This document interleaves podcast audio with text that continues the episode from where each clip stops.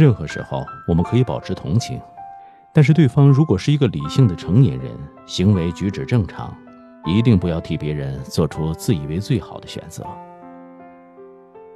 炎热的夏天又进入到一年一度的雨季，暴雨、大风、台风这些天气将伴随着人们。一个看似简单却又深刻的问题被抛向了消费者：下雨天你们还叫外卖吗？一方面，大风大雨，消费者不愿意出门，点外卖的需求大增；另一方面，风雨之中，外卖小哥的确很辛苦，危险性也增加了。如果同情送餐人员，除了自己的不方便之外，外卖小哥的收入也会降低。事情似乎陷入了多重矛盾之中。一般情况下，送餐的数量和质量是与送餐员的薪资甚至在职与否直接挂钩的。所以，外卖小哥是希望有更多的订单去送。在网上能够搜到不少曾经做过快递或者外卖的人面对这个问题的回答，答案几乎都是这样：不赞同消费者为了同情而减少外卖订单。安全当然很重要，但是我们要相信，一个有理智、有生活经验的成年人会明白安全的重要性。在冒着风雨继续送外卖与个人安全之间做一个很好的折中。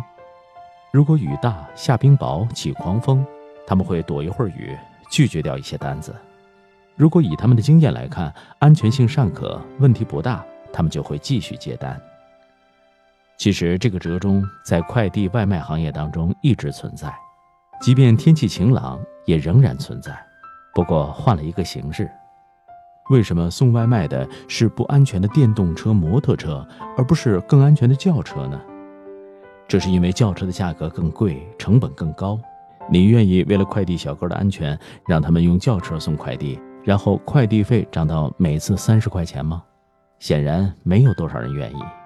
那么这反过来是否意味着消费者的方便是建立在外卖小哥的生命危险的基础之上，吃的是血色外卖呢？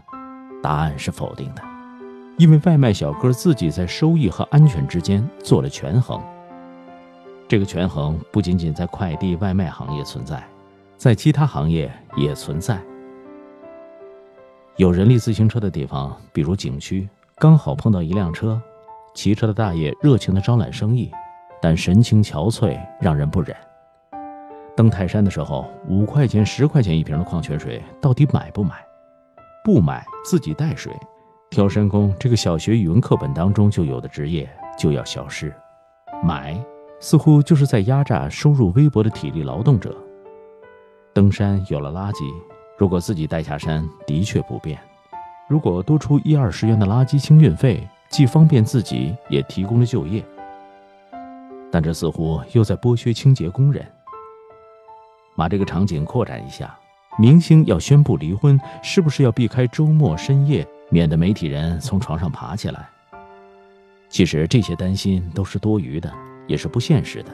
消费者不用操心，不用因为大风大雨的时候点了外卖，春节的时候网购，登山的时候买了矿泉水，或者是在山顶扔了垃圾而感觉到愧疚。从更大层面来说，整个经济就是这样构成的。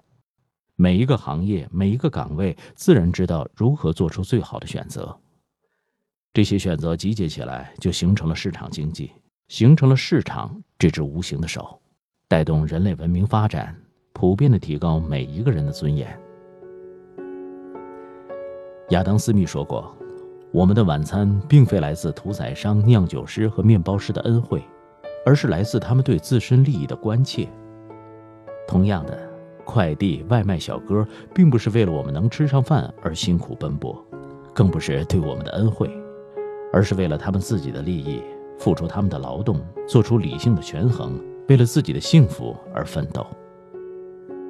市场纷繁复杂，只有行业中的具体岗位上的具体个人才真正清楚安全与收入的边界与权衡到底在哪个地方。任何时候，我们可以保持同情，但是对方如果是一个理性的成年人，行为举止正常，那么一定不要替别人做出自以为最好的选择。这既是对别人的尊重，也是对市场的尊重。当然，也有这样的质疑：大风大雨之时，消费者下单了，即使外卖小哥担心安全不愿意接单，平台企业仍然会逼迫他们接单，否则就会罚款扣钱。这个时候就谈不上个体的选择了。一方面，所谓个体选择，为了企业的稳定性，不可能每时每刻都有不同的选择，而是基于劳动合同、工作纪律的一系列选择。